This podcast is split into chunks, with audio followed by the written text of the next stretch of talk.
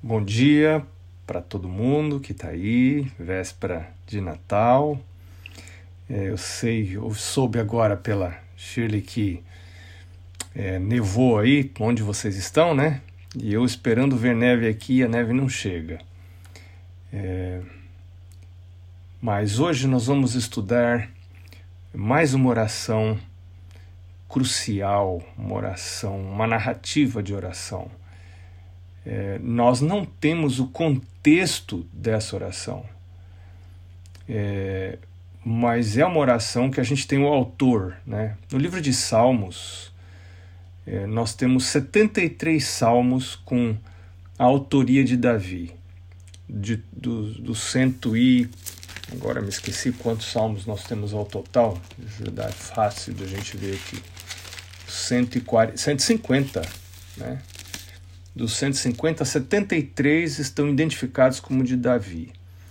É, o Salmo 23, por exemplo, a gente sabe que é de Davi, é um salmo importante, é uma oração também, o Salmo 23. Né? O Salmo 119 é um salmo de Davi. Mas um salmo muito famoso e que a gente não tem certeza de quem é, é o 91. Né?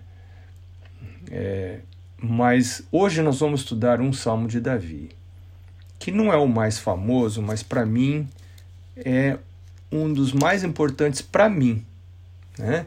que é o Salmo 16. Eu tenho aprendido muito aqui sobre como desenvolver a intimidade com Deus no Salmo 16 como Davi colocou o centro, no centro da sua vida, a busca pela intimidade com Deus. E a gente vai, esse salmo tem 11 versos, e a gente vai dar uma viajada agora através desses 11 versos. É, esse salmo começa assim, dizendo: Guarda-me, ó Deus, porque em ti me refugio aonde é que eu busco o meu refúgio. Tem pessoas que buscam o refúgio delas nas compras. Outras pessoas buscam refúgio nas amizades. Outras pessoas buscam o refúgio nas terapias. Eu não estou falando aqui contra terapias, não estou falando contra amizades nem contra compras. Ninguém vive nesse mundo sem comprar. Mas tem pessoas que fazem do seu refúgio estas coisas. E a estas coisas que não são necessariamente más em si mesmas, elas se tornam num ídolo e removem Deus da vida da gente. Outras pessoas fazem das pílulas, dos remédios, um refúgio e estão vivendo debaixo de remédios, com os para-efeitos, com efeitos colaterais, porque fazem dos remédios o seu refúgio. Mas Davi disse: Digo ao Senhor, Tu és o meu Senhor. Senhor é Senhor. Controla a minha vida. Vivo não mais eu. Ele eu me lembro quando eu entendi isso, no ensino médio, eu entendi que eu não me bastava. Eu não tinha condição de gerenciar minha vida. Eu precisava ter alguém dizendo para mim o que fazer, onde ir, onde não ir. Eu, entendi isso, que eu, eu, eu, eu era um perigo para mim mesmo. E eu ainda sou um perigo para mim mesmo. Um perigo terrível. O maior perigo sou eu. Não é ladrão, não é acidente, não é morrer. Morrer não é problema. Problema sou eu. Mas quando eu aceito a Deus como meu Senhor, então Ele controla a minha vida. Eu vou estudar a Sua palavra porque eu quero aprender os seus caminhos. Eu vou ler o Espírito de Profecia porque eu quero aprender. Porque eu sei que é para o meu benefício. Isso é obediência pela fé. Quando eu sei que é para o meu benefício. Essa obediência tem grande valor diante de Deus. Agora, a obediência para a salvação é a obediência pelas obras. Essa não tem valor algum diante de Deus. Ela é palha aos olhos de Deus. E ele diz: Outro bem não possuo, senão a ti somente. nada mais viagens, posições, prazeres, competições esportivas, comida, vantagens econômicas. Nada disso para Davi sobrepujava o bem que era possuir ao Senhor. E aí ele diz: quanto aos santos que há na terra, são eles os notáveis, nos quais tenho todo o meu prazer. Diga-me com quem andas, e eu te direi quem és. E aqui é a nossa. A gente fala de mordomia cristã sempre pensando em dízimos e ofertas, mas aqui está a mordomia social. Né? Como que eu administro as minhas interações, minhas relações sociais, né? colocando o Senhor como primeiro. É, com quem que eu vou me relacionar? Com quem que eu vou desenvolver intimidade? Aí você vê o rei Josafá, se não me engano, acho que é Josafá, né? Um rei que andou nos caminhos de Deus, mas ele tinha uma fraqueza, ele gostava da amizade com gente que não prestava. E ele pensava assim: ah, mas está tudo bem, porque eu eu sou de Deus, eu busco a Deus, e realmente ele buscava. E ele começou a levar a família dele em viagens para o Reino do Norte, para fazer amizade com Acabe e Jezabel. Ele achava legal esse ambiente de corte, né? Amizade com os pares, pessoas semelhantes, no mesmo nível social, né? Você pode ficar mais à vontade quando você está perto de gente que é igual a você, pode falar coisas que você não fala em outro lugar. E ele gostava disso e foi para lá. E ao que tudo indica, ele não perdeu a salvação por causa disso, mas os filhos perderam. Porque o filho dele acabou casando com a filha de Jezabel. Que coisa tremenda, que imprudência desse homem. E acabou tendo é, é, consequências funestas para o reino, para as seguintes gerações, porque aí esse, acabou acontecendo uma linhagem de reis ímpios influenciados pela idolatria, pela bruxaria de Jezabel. Né? Que coisa terrível, que risco quando a gente expõe a família da gente à, à impiedade, a associações ímpias, né? que não sejam, claro, se eu vou dar estudo bíblico, se eu estou claramente é, é, trabalhando para o Senhor, eu tenho que me associar com pessoas que não são do Senhor, mas então eu estou influenciando e não sendo influenciado. Mas se eu paro de influenciar, eu estou sendo influenciado. Verso 4 diz: Muitas serão as penas dos que trocam o Senhor por outros deuses. Né? Quais são os meus deuses? Coisas que me distraem. Muitas são as penas dos que trocam o Senhor por outros deuses. Eu anotei aqui Mateus 6, 24. Né? Mateus 6, 24, para mim, fala sobre isso. Ele diz assim: quer ver? Deixa eu abrir aqui rapidinho. Mateus capítulo 6, verso 24 diz assim: Ninguém pode servir a dois senhores, porque há de aborrecer-se de um e amar ao outro, ou se devotará a um e desprezará o outro. Não podeis servir a Deus e as riquezas. O que, que tem a ver isso com o Salmo 16, verso 4? Onde Davi diz: Muitas serão as penas dos que trocam o Senhor por outros deuses. Gente, não tem como você buscar riquezas e buscar o Senhor. Não tem como. Não tem como. Jesus falou isso. Não é possível. Não é possível você buscar a Deus as riquezas. Ou você vai se devotar a um, desprezar o outro, ou você. Quando você põe o Senhor como primeiro na sua vida, você não passa a rasgar dinheiro por causa disso. Não. Não, você continua sendo uma pessoa prudente financeiramente falando, cuidando dos seus negócios, procurando ter a sua poupancinha. Mas o seu foco da sua vida não está nisso. O foco na sua vida está em buscar a presença do Senhor, em primeiro lugar. Depois, ajudar os outros com aquilo que Deus coloca nas suas mãos. Fazer avançar o reino de Deus com aquilo que Deus coloca nas suas mãos Quando você tem amor às riquezas, e Paulo fala sobre isso lá em 1 Timóteo capítulo 6, né? Paulo fala, é a raiz de todos os males, e muitos nessa cobiça se afundaram, se afastaram da fé. E o Senhor fala que muitas são as penas dos que trocam o Senhor por outros deuses. Não ofereceria suas libações de sangue, e os meus lábios não pronunciarão o seu nome. E aí então ele diz no verso 5, e eu espero que você esteja com a sua Bíblia aberta aí, né? Sublinhando, riscando sua Bíblia. O Senhor é a porção da minha herança e o meu cálice, tu és o arrimo da minha sorte a coisa mais importante da minha vida que nunca pode ser perdida. Eu entendi isso uns anos atrás. Eu dou graças a Deus que algumas semanas de oração no colégio e de outras maneiras Deus trouxe para mim essa informação que para mim está resumida em Mateus capítulo 6, verso 33. O sermão do, da montanha é uma coisa maravilhosa. E o verso 33 lá de, de Mateus 6 diz: Buscai, pois, em primeiro lugar o reino de Deus e as suas justiças, e todas as outras coisas vos serão acrescentadas.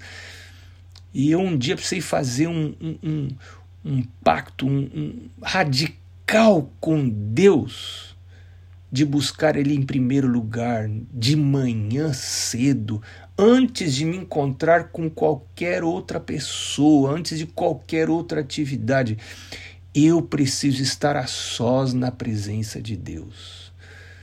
E eu fiz um propósito comigo. Eu vou orar, eu vou estudar a minha Bíblia, eu vou estudar a lição da escola sabatina, e eu preciso ler alguma coisa do Espírito de profecia. Ou eu não creio, ou eu não creio que esses escritos são destinados ao povo de Deus que vive nos últimos dias, ou eu acho que eu não estou nos últimos dias. Porque se eu creio que isso é revelação de Deus, eu vou querer ler, eu vou querer ler todos os dias.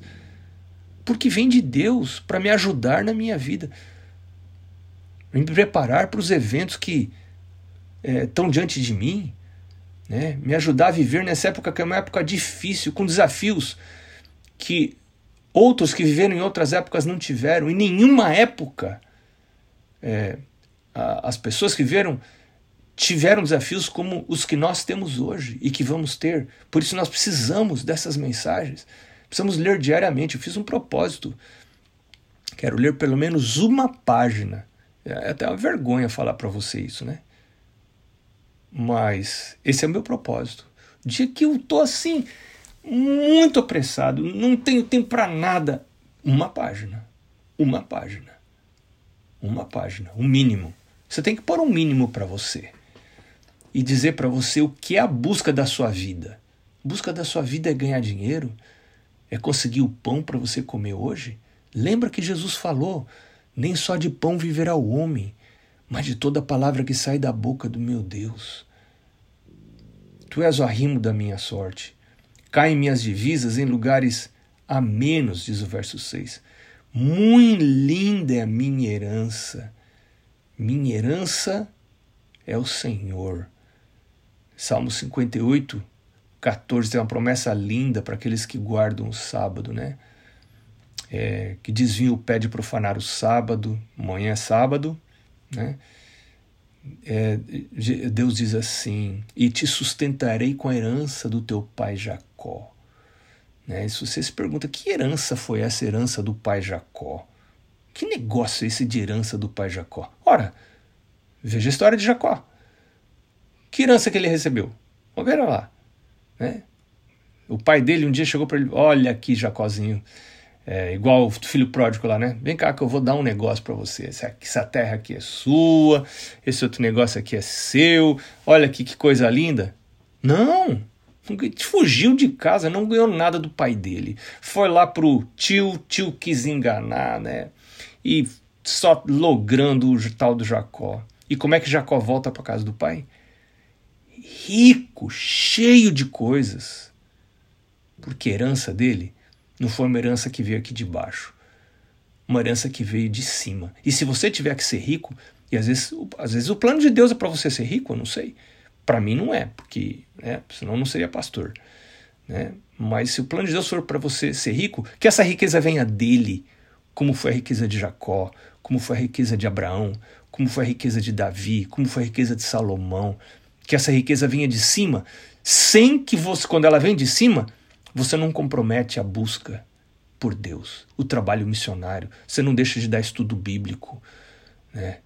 você não deixa de, de visitar pessoas nas aflições delas e orar com elas, você não deixa de ter o seu momento de comunhão, ainda que caiam os céus, você vai à presença do Senhor.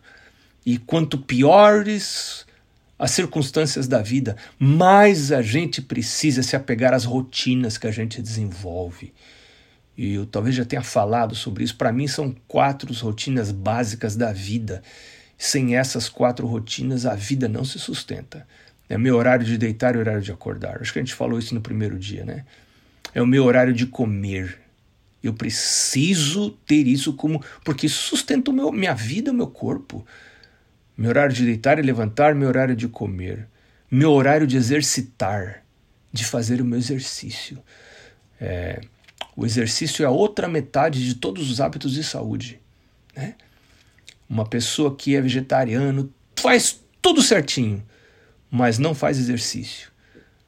Ela tem a mesma é, longevidade de alguém que fuma várias carteiras de cigarro por dia, mas faz exercício. Não fazer exercício é como você fumar. É, é, é incrível. É muito sério. E alguns de nós, quem sabe, o Senhor precisa. Eu, eu, talvez algum de nós precisa dizer: Meu Deus, me ajuda. Eu necessito exercício como necessito oração. E quem sabe você pode juntar as duas coisas. Eu tenho feito isso. Minhas caminhadas são caminhadas de oração. Leva sua lista de oração e vai orando na caminhada. É? Quem sabe você pode assistir essa reunião caminhando. Tá escuro. Eu caminho com neve, com chuva. Comprei roupa para isso, para não ter desculpa. Porque se eu falhar, eu quebro hábitos. Hábitos são quebrados pelas exceções. A gente não pode ter exceções. As exceções são destruidoras dos hábitos. É uma coisa radical. Você manter hábitos na vida, você precisa ser radical. Nós devemos ser radicais, radicais conosco mesmos e não com os outros, né? Com os outros, devemos ser muito flexíveis, mas radicais com a gente. O problema é o inverso, né? Quando a gente é radical com os outros e flexível demais com a gente. Verso 7 Bendigo o Senhor que me aconselha, pois até durante a noite o meu coração me ensina. A gente não tem tempo de ir mais fundo aqui, mas é muito interessante o que diz Salmo 25, Salmo 32, sobre o, o Deus me aconselhando, o que Davi fala, né? É, me ase, me guiarás no caminho que devo seguir, sobre as minhas vistas te darei conselhos. São salmos muito legais, esses dois salmos, Salmo 32 e o Salmo 25, né? O Salmo 30, o 32, verso 8: Instruir-te-ei, te ensinarei o caminho que deve seguir, sobre as minhas vistas darei conselho. Ontem eu estava lendo ainda, Ellen White dizendo: aqueles que andam com Deus, têm intimidade com Deus, o Senhor vai dirigir. Ore, permaneça em oração, glorificando o nome de Deus e espere a direção dele. Você tem, esse é um privilégio que você tem de ser dirigido nos mínimos detalhes da vida, nas mínimas questões da vida. Peça a direção do Senhor. Eu agora é, quero entregar um livro hoje para cada um dos meus vizinhos aqui da minha rua. Minha rua é uma rua pequena. É, eu tenho 13 vizinhos nessa rua, 13 casas. E eu estava orando a Deus ontem, Senhor, o que, que eu devo escrever? E essa madrugada o Senhor me deu. Né? Veio na minha mente o que, que eu devo escrever. Eu vou escrever isso que ele me colocou na mente, me colocou no meu coração. Então, coisas, pequenos detalhes de vida, de negócios seus, da vida. Como responder a um cônjuge que não está tratando bem você, como responder a um filho. Deus vai orientar você. Ele é o, ele é o conselheiro. Né? O verso 8: O Senhor tenho sempre a minha presença estando ele à direita, não serei abalado. É, eu tenho, tenho uma outra tradução que eu gosto, que diz assim: Tenho colocado sempre o Senhor diante de mim. Estando Ele à minha direita, não serei abalado. Eu tenho colocado o Senhor diante de mim. Ah, o Senhor está sempre presente, claro, ele é, uni, ele é onipresente, ele está em todo lugar, mas o problema é que às vezes eu não tenho colocado ele na minha presença. Davi diz: Eu, eu coloco o Senhor na minha presença, ou seja, é, eu, eu, eu ativamente decido andar na presença dele e manter a noção da presença de Deus. Isso é, é, é, é reverência. Reverência é a noção da presença de Deus. O Senhor está presente. Eu vou andar na presença dele. Mas para eu ter essa noção, eu preciso de maneira formal ir à presença dele no começo do dia. Depois, de maneira informal, eu ando com ele. Tem pessoas que tentam basear a sua relação com Deus na informalidade da relação com Deus. Isso é um problema, porque essa relação não se sustenta. A relação informal, inclusive nas relações humanas, ela precisa começar na formalidade. Por isso que a gente precisa casar de papel passado, e um casal precisa ter momentos regulares de encontro se esse casal não tem momentos regulares de encontro, essa relação só baseada na informalidade, né? Ah, não, não gosto de coisas formais. Essa sua relação não vai sobreviver. Porque a, a, a informalidade precisa da formalidade para que a relação se mantenha. Então você precisa ter momentos regulares de, encontro, de encontro não só no culto familiar todos os dias, não só na hora da refeição, que precisa se encontrar, pelo menos uma refeição por dia, o casal precisa estar junto. Não é possível. Você tem que fazer um esforço para isso. Ou a relação não, não, é, não se sustenta. Mas não é só isso, você precisa ter outros momentos. Né? O casal, quem sabe, precisa combinar o horário de deitar para estar junto. É, é, para ter um momento de, de, de contato não só emocional, mas contato físico. Agora, se cada um vai deitar numa hora, como é que. Então, eu preciso. Agora, e a minha relação com Deus é a mesma coisa. Eu preciso ter momentos formais em que eu combino, Senhor, todos os dias nessa hora eu vou à tua presença. Né? Então, isso vai potencializar os, a meu contato informal com Deus depois. E aí a gente vê no Salmo 119 esses dois aspectos da relação de Davi com Deus, o formal e o informal. Eu vou só citar os versos. Versos 147 e 148 é a relação formal dele com Deus, momentos regulares. E, e, momentos informais com Deus, os versos 97 e 98 do Salmo 119. Né? A gente não tem tempo agora. É, agora, é, eu preciso, para desenvolver essa, esse, essa comunhão com Deus formal, isso tudo começa na noite anterior, né? A hora de deitar, eu vou decidir que hora eu vou levantar e vou pôr Deus em primeiro lugar. Primeiro lugar no, no, meu, no meu schedule, no meu calendário, na, na, minha, na minha hora mesmo. Primeira coisa, não desviar nada, nenhuma mídia social, né? Nem uma rede social, nem WhatsApp, nada. Presença do Senhor, a primeira coisa do meu dia. Alegra-se, pois, o meu coração, verso 9, e o meu espírito exulta até o meu corpo repousará seguro. Davi tinha noção de que a comunhão com Deus daria para ele eternidade. Mesmo a morte não tiraria dele a ligação com Deus no futuro, na eternidade. Né? A morte não teria poder para acabar com isso. Pois, por quê? Verso 10: Pois não deixarás a minha alma na morte, nem permitirás que o teu santo veja corrupção. Claro que esse salmo é um salmo messiânico também, que se refere a Jesus, mas também a nós, também a Davi. Deus não vai permitir que nós permaneçamos na morte, ainda que nós vamos ver corrupção. No caso de Jesus, Jesus não viu corrupção. E aí o verso 11 ele diz assim: Tu me farás ver os caminhos da vida. Na tua presença há plenitude de alegria na tua destra delícias perpetuamente. Para Davi, as maiores delícias que ele podia experimentar, maiores prazeres que ele podia experimentar, estavam na busca da presença do Senhor. Ir à casa de Deus, nos tabernáculos de Deus, é estar na presença dele de joelhos, pela manhã cedinho. Davi orava também três vezes ao dia, né? Pela tarde, pela manhã e ao meio-dia faço súplicas e oro, ele diz.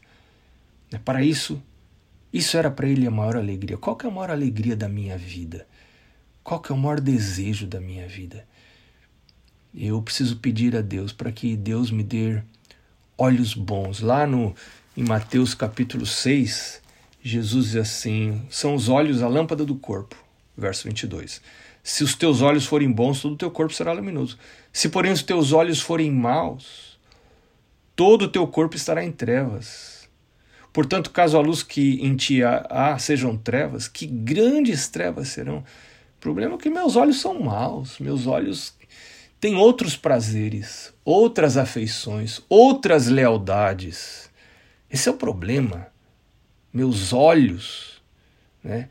Eu quero que o Senhor me dê olhos bons, que o Senhor me dê olhos que vejam a presença dEle, que contemplem o Senhor, que, que busquem o Senhor, que tenha prazer na presença do Senhor, que isso não é natural para mim. Não é natural, estou falando para mim mesmo, eu mesmo, pastor. Não é natural ter prazer na presença do Senhor. Né? Para mim, natural, como a Shirley citou hoje na oração, Natal é ganhar presente e, e comida, e comilança, e ficar doente depois. Isso é Natal. Né? Natal, presença do Senhor, não, isso não é natural para mim. Eu ter, eu ter prazer no dia do Natal, na presença do Senhor, em buscar a Ele, cantar hinos que, que, que, que, que o exaltem, exaltem o seu nascimento, a sua redenção, a sua morte na cruz por mim. Isso não é natural, e eu não estou falando para impressionar, não é natural mesmo. Eu preciso pedir isso ao Senhor. E Davi pediu, Davi diz: cria em mim, Deus, lembra? É, cria em mim, Deus, um coração puro, renove em mim espírito reto. Me dá prazer pelo que é bom. Preciso pedir isso em todas as áreas, na área espiritual, na área física. Meus olhos não são bons. Eu quero comer o que não presta. Eu tenho prazer naquilo que me destrói, aquilo que está me matando, e ainda me orgulho disso e falo disso com orgulho. Né? Não, meu Deus, muda, muda os meus olhos, me dá olhos bons, meu Deus. Eu quero ter olhos que contemplem as realidades da vida, como elas são de verdade aos teus olhos. Né? E começando pelo meu alvo de vida. Qual é o meu alvo de vida? Meu alvo de vida precisa ser buscar o Senhor em primeiro lugar. Se eu buscar Ele em primeiro lugar, todas as outras coisas me serão acrescentadas. E o Senhor vai me dar prazer nisso. Que Deus sustente o seu dia hoje. Que o Senhor é, abençoe os seus olhos, para que você use os seus olhos para enxergar aquilo que vai dar vida para você. E por isso, como alvo de vida andar com o Senhor, de maneira formal, de maneira informal também, hoje, no seu dia. Deus abençoe você hoje.